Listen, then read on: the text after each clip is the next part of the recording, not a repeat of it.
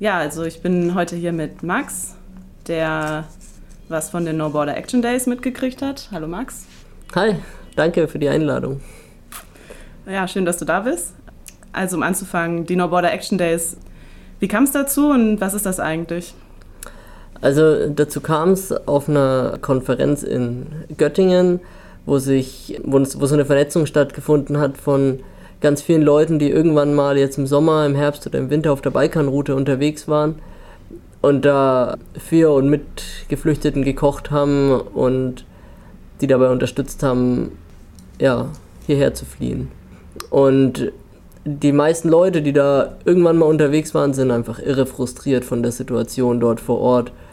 Also zum einen davon, wie, wie Grenzregime da Leute abhalten, wie Geflüchtete in unterschiedliche Kategorien eingeteilt werden von Wirtschaftsflüchtlingen, äh, Kriegsflüchtlingen, vielleicht Kriegsflüchtlingen.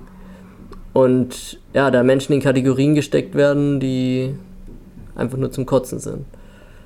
Und dann kam es halt zu dieser Konferenz und die meisten Leute haben gesagt, dass ihnen nicht mehr reicht, dahin zu fahren und zu kochen und Klamotten zu verteilen und emotionalen Support zu geben und Infos zu geben, sondern sie wollen auch mal das hierher tragen, weil es ein politischer Kampf ist, der nicht nur auf der Route entschieden wird, sondern ganz maßgeblich auch hier in der EU und auch maßgeblich von äh, deutschen PolitikerInnen.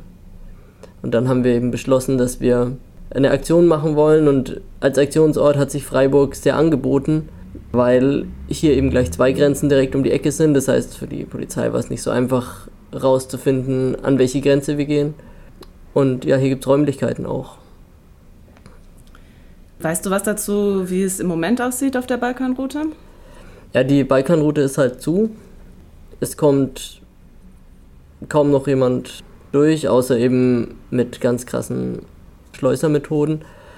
Und es ist aber eigentlich schon, schon länger so, dass, dass die Flucht für Leute, die nicht aus Syrien, Irak oder Afghanistan kommen, irre schwierig war und dass da vor allem in Mazedonien durch die, durch die Polizei und ja, die, die Staatsorgane dort es ziemlich unmöglich war, durchzukommen.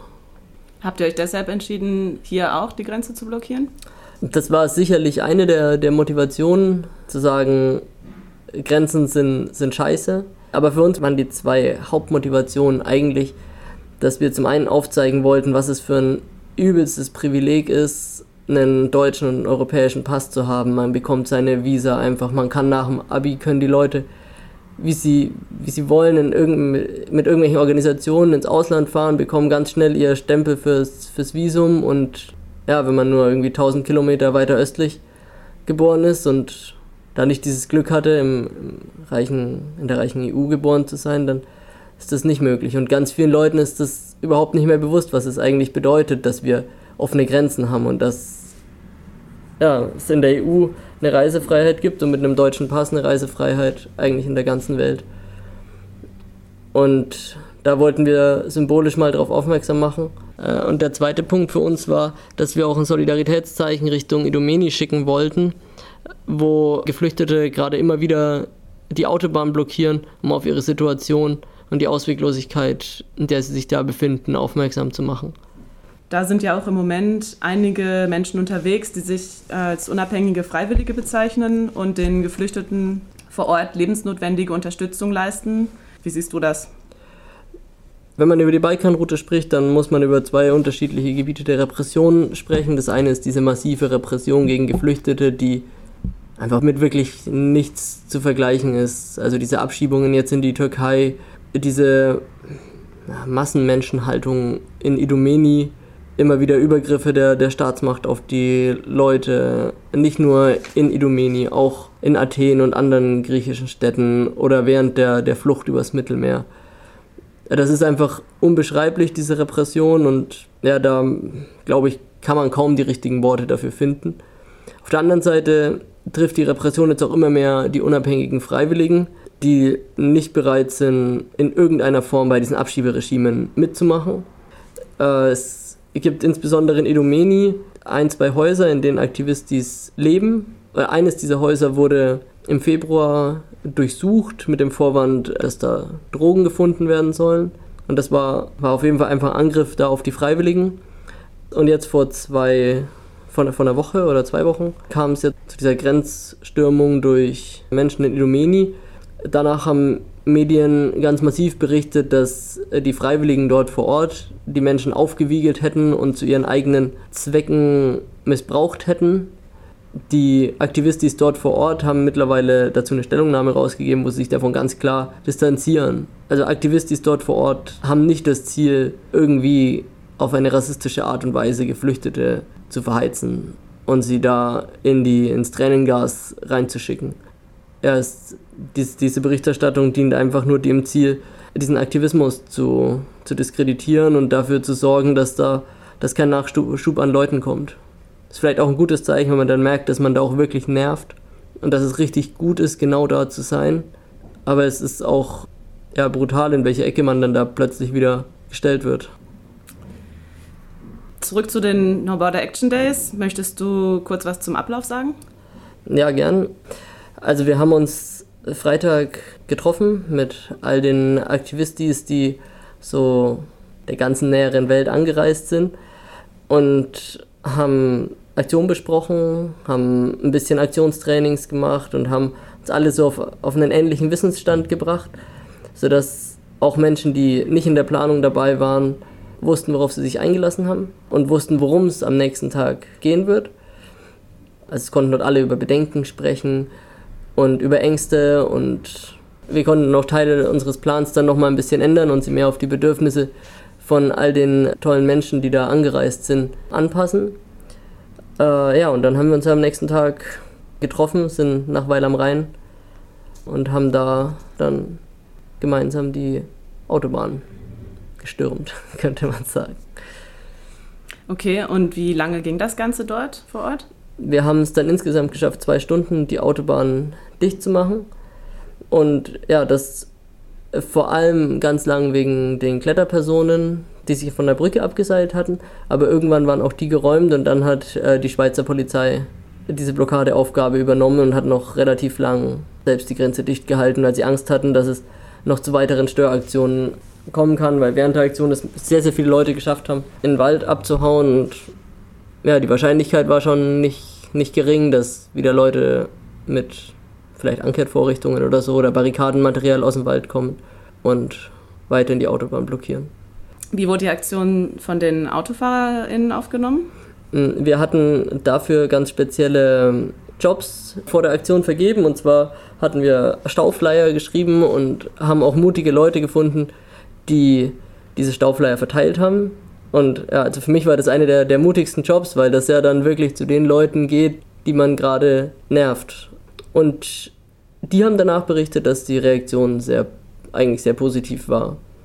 Also sie wurden ab und zu natürlich mit diesem klassischen Blockade-Pöbel-Zeugs angepöbelt, wie zum Beispiel, geht doch mal arbeiten, was soll denn der Scheiß, ich hoffe, die Polizei verprügelt euch alle. Äh, sowas hört man ja ganz oft, wenn man so Aktionen macht. Aber die meisten Reaktionen waren eigentlich, hey, wir verstehen, was ihr macht, ist gerade blöd, dass es uns trifft, aber es ist wirklich wichtig, auch mal solche Zeichen zu setzen. Und sowas gibt einem schon auch echt Kraft, dass wir ganz wenig angepöbelt wurden und ganz viel Zuspruch bekommen haben. Wir hatten auch eine Aktion auf den Flyer noch angekündigt, die hieß Hupt, wenn ihr gegen Grenzen seid. Und es wurde sehr viel gehupt. Schön. Ja, wie sahen denn die Reaktionen von anderer Seite aus? Hattet ihr vor Ort auch mit Repression zu kämpfen? Äh, die Polizei war relativ schnell vor Ort, zwar mit sehr wenig Leuten, aber ein bisschen was müssen die geahnt haben. Also die waren in, in Demo-Outfit mit Helm und Schlagstock unterwegs. Lang hat sich diese Repression dann in Grenzen gehalten. Also die deutsche Polizei war zu unterbesetzt, um irgendwas machen zu können. So konnten wir auf der Autobahn uns erstmal einrichten und sammeln. Und ja, das war für uns dann erstmal sehr gut. Später kam dann die, die Schweizer Polizei dazu und hat dann bei der Räumung geholfen dann ging auch die Repression eigentlich erst los. Also es haben Menschen Personalien verweigert und wurden deswegen mit auf die Wache genommen. Und die wurden bis zu zwölf Stunden festgehalten. Denen wurde Essen und Trinken verweigert. Sie wurden äh, auch einem Richter vorgeführt, der dann zwangsweise angeordnet hat, dass die Fingerkuppen gereinigt werden müssen von einem Arzt. Und ich glaube, dass das so repressionsmäßig dann erstmal das meiste war. Plötzlich einem Richter gegenüberzustehen, plötzlich in einer Gewahrsamszelle zu sein. Wie sieht es denn jetzt aus mit Repressionen nach der Aktion? Es gab Anzeigen wegen schwerem Eingriff in den Straßenverkehr und wegen Nötigung. Mit denen werden wir jetzt erstmal umgehen müssen und mal warten, was sich die, was sich die Staatsmacht dazu einfallen lässt, wie schnell sie das verschicken. Diese Anzeigen gibt es und für die Leute, die das gemacht haben, braucht es auf jeden Fall Support, sowohl emotionalen als auch dann vermutlich irgendwann finanziellen. Wo hat die Aktion sonst noch Resonanz gefunden? Die Resonanz für die Aktion war super breit. Also vor allem in der Schweiz haben eigentlich alle Zeitungen darüber berichtet und sogar so E-Mail-Anbieter, Zeitungen wie GMX hatten in der Schweiz einen Artikel dazu. In Deutschland war das nicht ganz so weit verbreitet und da hatten wir auch das Gefühl, dass äh, sehr stark der Polizeibericht übernommen wurde und kaum Darstellungen von uns. Die, in dem Polizeibericht stand zum Beispiel, dass es Protest gegen die Abschiebepolitik war und vermutlich linksgerichtet. Aber die Idee aufzugreifen, dass wir Grenzen angreifen und dass wir uns ganz klar jede, gegen jede Form von Gewalt gegen Menschen und insbesondere Geflüchteten stellen, wurde so nur vom SWR und von Radio Dreieckland verbreitet. Beim SWR in der Mediathek findet man auch einen, einen kleinen Videobeitrag dazu. Die waren sehr schnell vor Ort und konnten die Aktion sehr gut filmen und wie die Aktion vonstatten ging. Was wurde mit der Aktion erreicht in deinen Augen? Wir haben auf jeden Fall einen politischen Fokus auf das Thema gelenkt, in der Zeit, wo Angela Merkel so als die super Flüchtlingskanzlerin dargestellt wird, was sie nicht ist. Und ja, neben diesem für mich schon auch politischen Erfolg haben wir uns auch irre gut vernetzen können mit dieser Aktion. Es gibt jetzt Kontakte zwischen all diesen Menschen, die auf der Balkanroute unterwegs waren und der Hausbesetzerinnen-Szene der Schweiz. Äh, es haben ganz viele Leute, ganz viele andere neue, neue Leute kennengelernt und das ist super wichtig bei politischem Aktivismus, der darauf angewiesen ist, erstmal, dass man Menschen kennt, an die man sich wenden kann, nach Know-how fragen und ja, diese Vernetzungsidee. Und in Zukunft braucht es dann noch Unterstützung? Wir können gerade vor allem finanzielle Hilfe super gut brauchen. Wir haben die Aktion noch nicht endgültig finanziert. Das haben bisher Privatleute vorgestreckt und da sitzen wir gerade auf ungefähr noch so 800 Euro. Das heißt, man kann uns super gut Geld spenden. Die Kontoverbindung findet man auf unserer Website. Und darüber hinaus braucht es immer Hilfe und solidarische Aktionen. Also es gibt genug Ziele, die auch hier dieses Grenzregime darstellen, wie Ausländerbehörden, wie Abschiebeknäste, wie Massenlager, wo es sowohl solidarisches Handeln braucht, als auch direkte Aktionen zumindest möglich sind.